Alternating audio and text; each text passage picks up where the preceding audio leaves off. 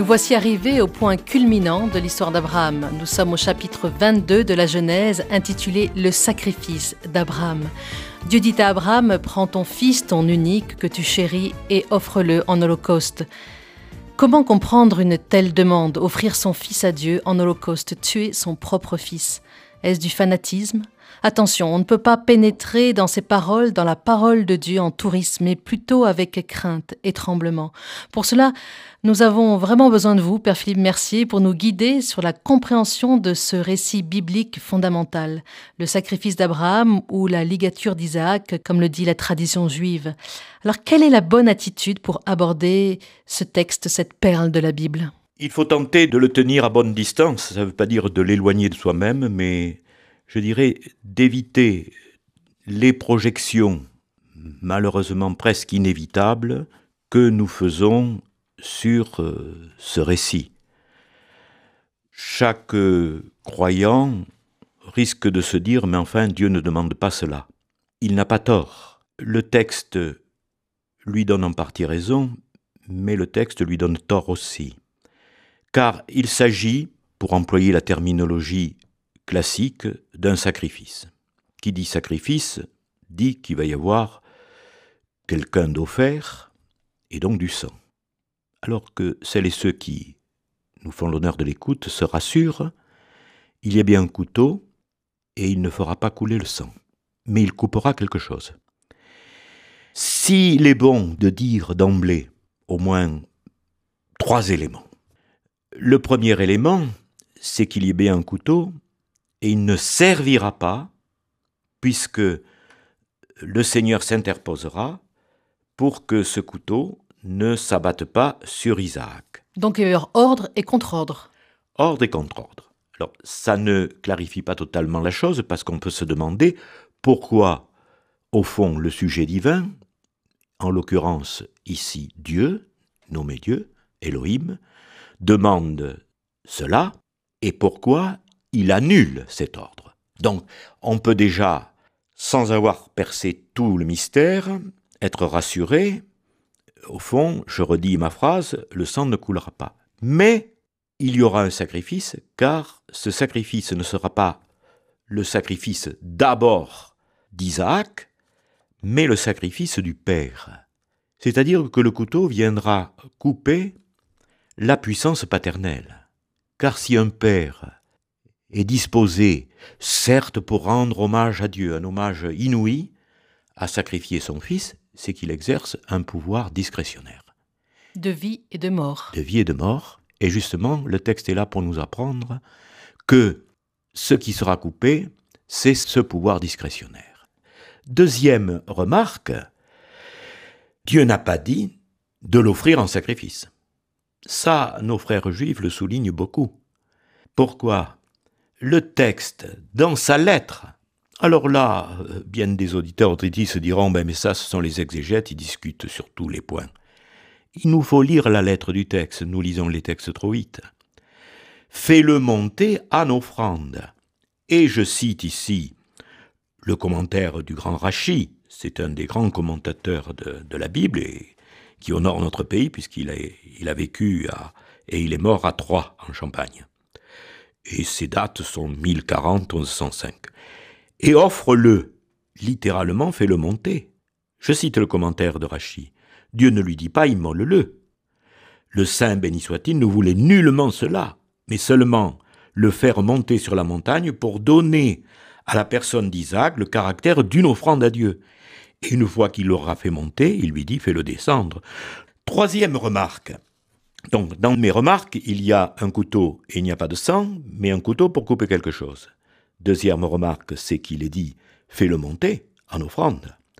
Et troisièmement, ce qui est important dans ce récit, et je souligne que c'est malheureusement ces versets qui sont sautés dans le texte liturgique, car la liturgie latine use de ce texte depuis 15 siècles. À la veillée pascale À la veillée pascale, mais il y a une leçon longue et une leçon brève y compris l'année B, euh, le deuxième dimanche de carême, mais il n'y a plus que la leçon brève. Or, qu'est-ce que c'est que la leçon brève? C'est celle qui supprime les six versets du chemin. Car, pour qu'Abraham je dirais, parti dans son mental pour immoler ce que n'a pas dit Dieu. Pour qu'Abraham parti pour immoler change d'avis, eh bien il faut une condition, c'est qu'il s'investisse dans l'obéissance à Dieu dans cet acte. C'est parce qu'il s'investit et qu'il y a un temps relativement long pour atteindre le lieu qu'Abraham alors sera capable d'entendre et d'obéir la deuxième fois. Car, arrivé à l'endroit que Dieu lui avait dit, il est dit qu'il lia Isaac son fils et le plaça sur l'autel par-dessus le bois, il étendit la main, il prit le couteau pour immoler son fils. C'est le seul endroit du récit où il y a le verbe hébreu charat, immoler. Mais Dieu ne l'a pas employé au, début. Alors, reprenons la parole de Dieu. Nous sommes donc euh, au chapitre 22 de la Genèse, le sacrifice d'Abraham, qui commence ainsi. Après ces événements, il arriva que Dieu éprouva Abraham et lui dit, Abraham, il répondit, Me voici. Dieu dit, Prends ton fils, ton unique, que tu chéris, Isaac, et va-t'en au pays de Moria, et là tu l'offriras en holocauste sur une montagne que je t'indiquerai. Je voudrais juste revenir un tout petit peu là-dessus. Dieu a bien conscience que c'est son fils, son unique, et celui qui chérit. Oui, Isaac, à ce moment-là, dans le cours du récit, est en position d'unique, puisque, nous l'avons dit la dernière fois, le premier fils né d'Abraham et d'Agar a été une deuxième fois renvoyé au désert. cest dire qu'il a pris son élan, il est indépendant, il ne revient pas. Même il bâtit un avenir, puisque sa mère lui choisit une femme du pays d'Égypte. Est-ce que c'est un test? Pourquoi Dieu lui demande ça? Est-ce que c'est un texte pour euh, connaître la réalité profonde, au-delà des apparences, du cœur d'Abraham? Oui, je suis parfaitement d'accord. Oui, c'est quand il s'agit d'éprouver. Vous éprouvez euh, un métal, le livre de la sagesse le dit. L'or L'or, euh, les justes sont éprouvés comme l'or au feu, oui. éprouver, c'est faire venir au jour quelque chose de caché. Je citerai le grand commentateur juif de la Cordoue des Omeyyades, Mémonide, le grand Mémonide. Sache que toutes les fois que dans le Pentateuque il est question d'une épreuve, celle-ci n'a d'autre but et d'autre objet que de faire connaître aux hommes ce qu'ils doivent faire ou ce qu'ils doivent croire. L'épreuve va mettre au jour la fidélité du patriarche, une fidélité dans laquelle il s'investit, certes dans un mental qui est le sien, mais une extrême fidélité, puisque dès que l'ange du Seigneur se manifestera, que la voix du ciel se manifestera, il obtempérera, et Dieu ouvrira les yeux euh, d'Abraham qui verra un bélier et il offrira le bélier à la place de son fils. Alors il va obtempérer d'ailleurs dès l'ordre aussi de Dieu. C'est impressionnant parce qu'au verset 3 on dit Abraham se leva tôt là son âne, et prit avec lui deux des serviteurs et son fils Isaac. Il fendit le bois de l'Holocauste, il se mit en route pour l'endroit que Dieu lui avait dit. Tout de suite, il n'y a pas de parole, il obéit en acte, en geste et rapidement. Justement, et c'est précédemment, je soulignais que ce sont les versets qui malheureusement, puisque c'est comme ça que souvent les croyants entendent le texte, dans une leçon courte. Or, on supprime le chemin et les actes d'Abraham. Or, ces actes sont posés en silence. Qu'est-ce qu'ils nous disent? Ils nous disent que d'abord Abraham consent immédiatement puisqu'il se leva de bon matin. Oui, mais ça laisse entendre que l'épreuve est de l'ordre de la nuit. Et Mystique Eh oui, mais il n'y a pas besoin d'aller chercher loin, il suffit d'aller lire euh, au moins nos grands mystiques tels que Jean de la Croix ou Thérèse d'Avila, euh, y compris même les mystiques créno-flamands, pour savoir que la foi se heurte à des épreuves. Et c'est dans les épreuves, comme dit l'apôtre Jacques, que se vérifie la qualité de la foi. Alors le verset 4, le troisième jour, Abraham levant les yeux, alors vous l'aviez dit, il lève les yeux, vit l'endroit de loin. Abraham dit à ses serviteurs, Demeurez ici avec l'âne, moi et l'enfant nous irons jusqu'à là-bas, nous adorerons et nous reviendrons vers vous. Il faut souligner la durée temporelle. Et il faut souligner cette expression au troisième jour. Ce troisième jour, certes, si je prends le commentaire du grand Origène, il dira le troisième jour, c'est le jour de la résurrection. Disons-le, mais ne disons pas que c'est tout le sens. Le troisième jour souligne quelque chose qui n'était pas connu jusque-là. Jusque-là, le sujet divin avait dit Fais-le monter en offrande sur l'une des montagnes que je te dirai. Donc il y avait une réserve de parole. On ne savait pas exactement où c'était. Alors le troisième jour a de l'importance, puisque le troisième jour, Abraham est confronté de loin, puisqu'il faut encore qu'il marche, de loin au lieu où il doit se rendre. Alors quel est ce lieu? Tout lecteur des Écritures juives comprend euh, Dieu lui-même.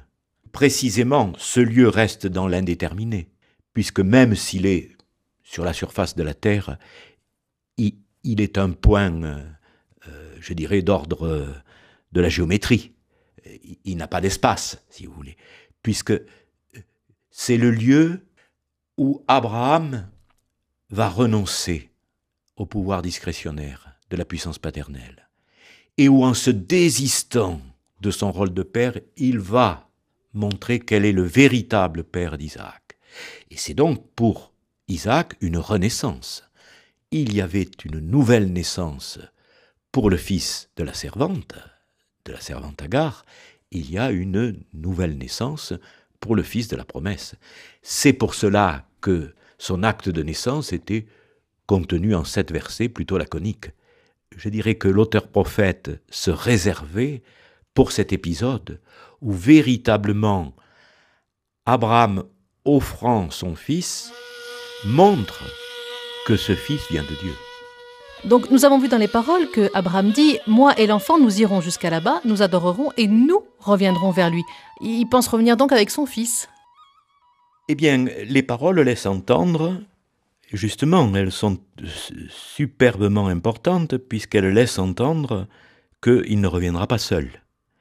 Il est à remarquer qu'il s'avance seul avec le jeune homme et nous remarquons qu'il dit moi et le jeune homme, moi et le garçon.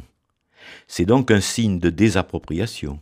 C'était ton fils, ton unique que tu aimes, Isaac, et voilà que il y a moi et le jeune homme.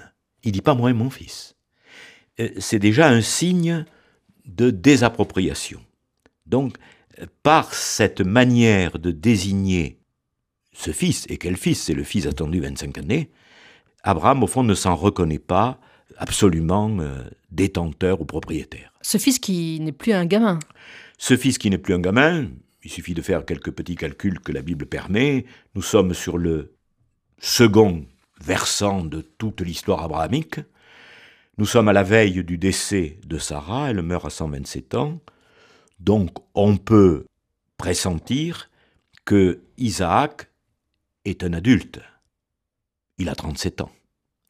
C'est d'ailleurs la raison pour laquelle Abraham va pouvoir mettre le bois sur les épaules de ce fils, ce qui a une forte signification, car ça veut dire aussi que lui va s'offrir, car il ne suffit pas qu'Abraham l'offre, ça, ça regarde Abraham, mais aussi que ce fils s'offre. Ma vie, nul ne la prend, mais c'est moi qui la donne. Ah, exactement, oui.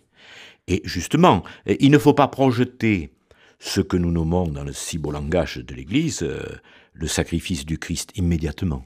Il ne faut pas le projeter, mais tout de même. Jésus est un, descendant d'Abraham, et donc euh, il est un Isaac, et vous venez de dire la très belle parole de Jean, ma vie, nul ne la prend, c'est moi qui la donne. C'est-à-dire, lorsque on nous dit qu'Abraham prit le bois et, et les plaça sur Isaac son fils, et il prit dans sa main le feu et le couteau, alors il y a celui qui est offert, mais celui qui est offert qui porte lui-même le bois. Certes, pour toute la grande tradition de l'Église et les pères de l'Église, on pense à Jésus portant sa croix, mais je ne veux pas l'éliminer, loin de là, mais je ne veux pas que ce soit premier. Il faut lire la lettre du texte. C'est merveilleux de lire la lettre du texte. Nous n'allons pas sauver le texte parce qu'il décrit le sacrifice de Jésus. Lisons le texte, faisons retentir cette parole de Dieu. Verset 6. Abraham prit le bois de l'Holocauste et le chargea sur son fils Isaac lui-même, prit en main le feu et le couteau, et ils s'en allèrent tous deux ensemble. Alors tous deux ensemble, Isaac s'adressa à son père Abraham et dit Mon père. Il lui répondit Me voici, mon fils. Il reprit Voici le feu et le bois, mais où est l'agneau pour l'Holocauste? Abraham répondit C'est Dieu qui pourvoira à l'agneau pour l'Holocauste, mon fils. Et ils s'en allèrent tous deux ensemble. On sent une intimité entre le père et le fils, une communion? euh, même euh, il est significatif de voir que retentit le mot de père et le mot de fils, et que Abraham répond à son fils de la même manière qu'il a répondu à Dieu. Me voici. Me voici, ce qui indique, si vous voulez, la pleine disponibilité et disposition. Une identification totale, en fait, entre la volonté du Fils et du Père Vous pouvez la pressentir, on peut la pressentir. Le commentaire de la grande tradition juive l'a fait à travers les deux paroles similaires qui viennent d'être entendues. Ils allèrent tous deux, exactement, faudrait-il traduire, comme un seul. C'est d'ailleurs sur ces deux paroles que s'appuie le commentaire juif du Targum pour dire que Isaac s'offre aussi lui-même. Et Origène emboîte le pas et dit la même chose dans sa belle homélie sur ce chapitre, dans les homélies sur la, Genèse. Alors, la deuxième parole d'Abraham nous est précieuse. C'est pour ça que il faut y tenir par-dessus tout et qu'elle retentisse quand on lit ce passage dans l'assemblée liturgique. Puisqu'elle met en jeu Dieu. Dieu verra pour lui l'agneau pour l'offrande de mon fils, pour la montée, la montée en offrande. Donc, Abraham ne sait pas d'un savoir explicite ce qui se passera là-haut. Mais c'est la foi. Mais il sait que Dieu n'est pas absent. S'il en est ainsi, si au troisième jour Abraham sait le lieu où il doit se rendre, c'est que l'épreuve, car ça n'est une, l'épreuve est enveloppée de la présence de Dieu. Ça, le croyant devrait le Tout le long du chemin. Le long du chemin. C'est pour ça que, encore une fois, j'insiste sur le chemin. On va trop vite quand on lit les versets 1 et 2, et tout de suite le verset 9. Ils allèrent tous deux ensemble. Alors, il y a quelque chose à remarquer. Hein. C'est que pour l'offrande a retenti deux fois le mot d'agneau. Alors l'agneau représente le Fils puisque Elohim verra pour lui l'agneau pour l'Holocauste. Si Abraham va pour faire l'offrande de son fils, c'est que l'agneau représente le fils. Alors il faut être très attentif à cela, car lorsque Abraham renoncera à cet acte, le Seigneur, pas Dieu, mais le Seigneur lui ouvrira les yeux et il verra un bélier, et il offrira le bélier. C'est-à-dire alors que c'est très beau, c'est que l'agneau représente le Fils et donc représente tout lecteur. Évidemment, cet agneau est promis à une longue euh, mémoire, puisque pour désigner le Messie, et ça n'est que deux fois dans le Nouveau Testament, au premier chapitre de Jean, Jean, qui n'est pas nommé Baptiste dans, l'évangile de Jean, mais Jean, fils d'Élisabeth et de Zacharie, dira, Voici l'agneau de Dieu. Donc il y a l'agneau et il y a le bélier. Le bélier, je dirais, représente le sacrifice du Père. Alors continuons la lecture, nous sommes au verset 11, mais l'ange du Seigneur l'appela du ciel et dit Abraham, Abraham, il répondit Me voici. L'ange dit N'étends pas la main contre l'enfant, ne lui fais aucun mal, je sais maintenant que tu crains Dieu, tu ne m'as pas refusé ton fils, ton unique. Abraham leva les yeux et vit un bélier qui s'était pris par les cornes dans un buisson, et Abraham alla prendre le bélier et l'offrir en holocauste à la place de son fils. À ce lieu, Abraham donna le nom de Dieu pourvoit, en sorte qu'on dit aujourd'hui, sur la montagne, Dieu apparaît. Alors, quand on est au verset 11, nous sommes rendus presque à la même, la même expression littéraire qui a ouvert, qui a ouvert le récit. Sauf qu'il y a des différences de taille. C'était Elohim, Dieu, ce n'est pas une mauvaise nomination, c'est la nomination commune à tous. C'est le Dieu de tous, c'est le Dieu qui créateur. Mais Dieu s'est manifesté en se nommant au fils d'Israël, particulièrement au buisson ardent à Moïse, et nous remarquons que c'est l'ange du Seigneur, le messager du Seigneur, qui l'appelle, qui l'appelle depuis les cieux. Comme d'ailleurs pour le récit d'Ishmaël et d'Agar, Dieu avait appelé des cieux. Et il appelle deux fois Avram, Avram. Abraham répond de la même manière. Et là, il y a la suspension de l'ordre, mais une nouvelle qualification du fils, qui n'est pas appelé fils ni enfant, il est appelé le jeune homme. La traduction courante dit l'enfant. Anahar veut dire un jeune homme euh, presque à l'état nubile. Ne lui fais rien, je sais. Hein. Alors l'épreuve a révélé la foi d'Abraham, elle a révélé sa fidélité. Je sais que tu es, tu crains Dieu. Craindre Dieu ne veut pas dire euh, être pris d'angoisse ou de terreur. Je dirais, comme ça m'est arrivé de l'exprimer ainsi, euh, l'attitude révérentielle devant Dieu. Tu ne m'as pas refusé ton fils ton unique. Et donc Abraham ici obéit. C'est parce qu'il s'est investi dans les gestes silencieux qu'il peut maintenant obéir à cette seconde parole de Dieu qui annule l'acte. Au fond, Dieu a accepté l'hommage inconditionnel d'Abraham, à l'exception de la mort de l'enfant, car alors il se révèle authentique Père. C'est celui qui fait vivre, qui est au-delà de la vie et de la mort. Mais cette nouvelle connaissance de Dieu, car c'est une nouvelle connaissance de Dieu dans laquelle tout lecteur entre, s'il veut bien avoir la patience de lire et de, dépouiller ce texte. Alors cette nouvelle connaissance de Dieu, il va falloir, je dirais, la célébrer. Et il y a un aspect corporel. Mais Abraham lève ses yeux, voit un bélier, pas un agneau. C'est donc le sacrifice ici euh, du Père, du, du Père qui, euh, je disais tout au début de notre entretien qu'il y avait un couteau pour couper et qui coupe la puissance paternelle. Et maintenant, il va vouloir inscrire cela dans la mémoire, et alors retentit le mot aujourd'hui. Aujourd'hui, on dira, mais sur la montagne, pourquoi la montagne s'appelle le Seigneur voit Ah, alors on pourra expliquer, parce que ce jour-là, Abraham est entré dans une nouvelle connaissance de Dieu, d'un Dieu souverain maître de la vie, mais qui répond en faisant vivre le Fils. Merci Père Philippe Mercier pour toutes ces précieuses explications qui nous aident à mieux comprendre en profondeur la parole de Dieu. Concluons par ces paroles adressées par Dieu à Abraham pour chacun de nous. Je ferai de toi un grand peuple, je te bénirai, je magnifierai ton nom, sois une bénédiction. Je bénirai ceux qui te béniront, je réprouverai ceux qui te maudiront, en toi seront bénies toutes les familles de la terre.